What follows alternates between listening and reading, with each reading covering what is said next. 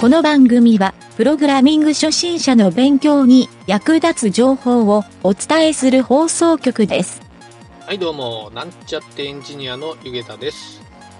ニューシネマパラダイスっていう映画の話をするときに、男性は面白いと言ってくれるんですが、女性はどうやら面白いと思わないようですね。改めてこの映画の奥深さを感じます。それでは、なんちゃってラジオ始まるよ。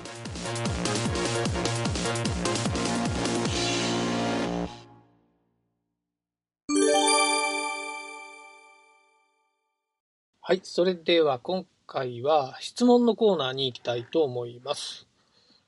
えー今回はですね、テラテイルのサイトから2019年12月25日に投稿されて、回答が0件のものをピックアップしてみました。えーカテゴリーがですね、これは HTML と CSS になってますね。はい。タイトルがページネーションリストのキャノニカルタグの使い方でご質問があります。はい、このタイトルで、内容がですね、Yahoo 知恵袋での記述、えータグが2つ書いてあるんですが、リンクタグ、で、rel イコールキャノニカル、えー次に href 属性に、その Yahoo の知恵袋の URL ですね。でもう一つがリンクタグに rel 属性イコール next、href 属性に、えー上記の URL の後ろにクエスチョンマークページイコール2っていうのがついてますね。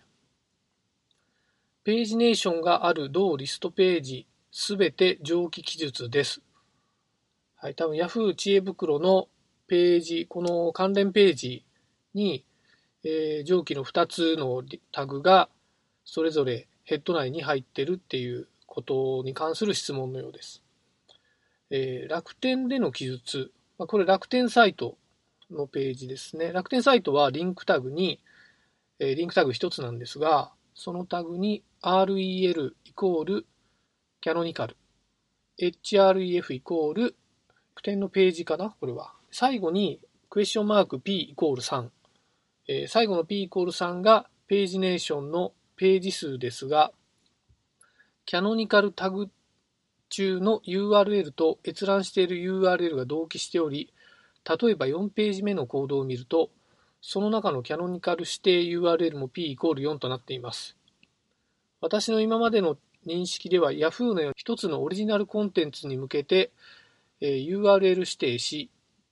重複を回避するのがキャノニカルタグの役割だと思っていたのですが、楽天ではページネーションリストが10ページあるとして、10ページすべてがオリジナルであると指定しています。どちらも大手サイトですので間違ったコードを書いているとは思えないのですが、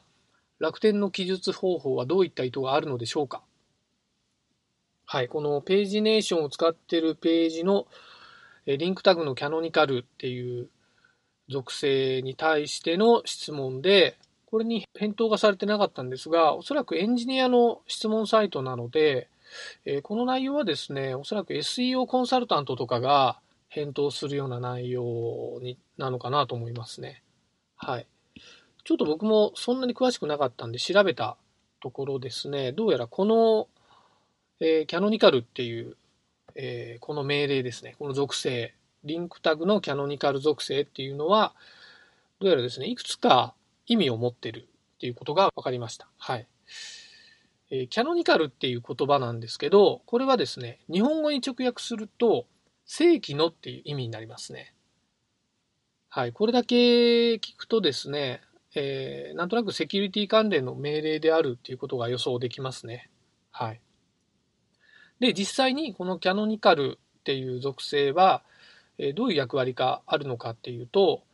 大きくですね、僕の調べた感じだと2つあってですね、1つは、ドメインや URL がコピーサイトかどうかを判定するための元ページの記述になっていると。はい。まあ、コピーサイトっていうのはもうそのサイトのタグをそのまま移してですね、さも本当のサイトかのように表示するんですけど、中のタグが全く一緒なので、えーここのですね、キャノニカルの属性のリンクタグ自体もコピーされている状態になるはずなので、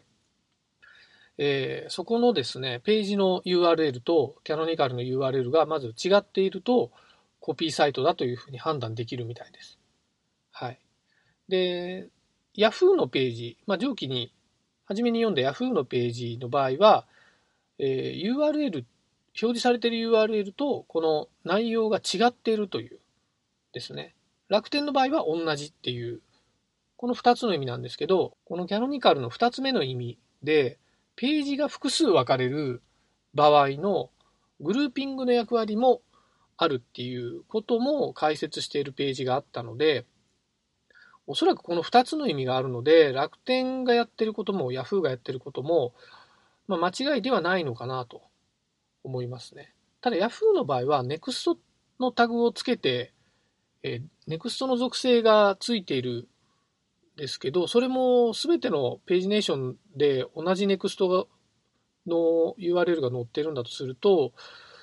まあ何かしらのこれはシステム上のそういう仕様になってるというふうに考えられますね。はい。まあ、間違ってると思ってもおかしくないかもしれないです。はい。なのでですね、えっ、ー、と、ここはですね、キャノニカルっていうのをちゃんと理解しようとすると、楽天のやり方で URL をそのまま乗っけておくっていうのが、まあ、間違いないのかなと思いますね。はい。要するに SEO のロボットサーチで、えー、URL をクローリングされるっていうのがですね、コピーサイトの方が優先になった場合に、おそらくここの記述が違ってると、大元の同じ URL の方がポイントが高くなるんじゃないかなと思いますね。はい。ただし、このタグですね、このキャノニカルっていう設定自体を HTML の中に必ずしないといけないかというと、実はそうでもない、なくてですね、えー、多分やってないサイトの方が多いんじゃないかなと思うんですけど、えー、大手サイトみたいにこうかっちりコピーサイトとかも制御していきたいようなところはもちろんやるんですけど、やらないっていうことに対するペナルティはおそらくないんじゃないかなと。ちょっとここはあの SEO のエンジンの内容がグレーなので、えー、よくわからないんですが、まあ、やる必要があるかないかでいうと、必要自体はなさそうですね。はい。ただ、知識として、えー、こういったですね、キャノニカルの内容とかを知っておくっていうのは、一つですね、いいことなのかなと思いますんで、覚えておいて損はないと思います。あとですね、ちょっと僕が個人的に判断できそうだなと思ったのは、このタグが設置されているページを見たらですね、えー、そのタグの運営者または開発者のこういった SEO に SEO に対する、えー、意識が非常に高い、えー、知識もよく持っているっていうふうに判断できるので、えー、そういったですね、自分の目でいろんなサイトを判断する一つの基準になるんじゃないかなと思いますね。はい。そしてですね、えー、あとですね、このキャノニカルを使用する場合ですね、使用する場合はですね、おそらくサーチコンソールなどのツールを使ってですね、えー、正規の URL の登録、まあ、インデックスされている URL と、えー、このキャノニカルの URL っていうのを揃えていくとですね、非常にいろいろ効果も出るんじゃないかなと思いますんで、その辺のですね、SEO の効果なども、ちょっといろいろ実験してみると面白いかもしれないですね。はい。とりあえず今回はエンジニアリングというよりはマーケティング寄りのお話でしたが、以上になります。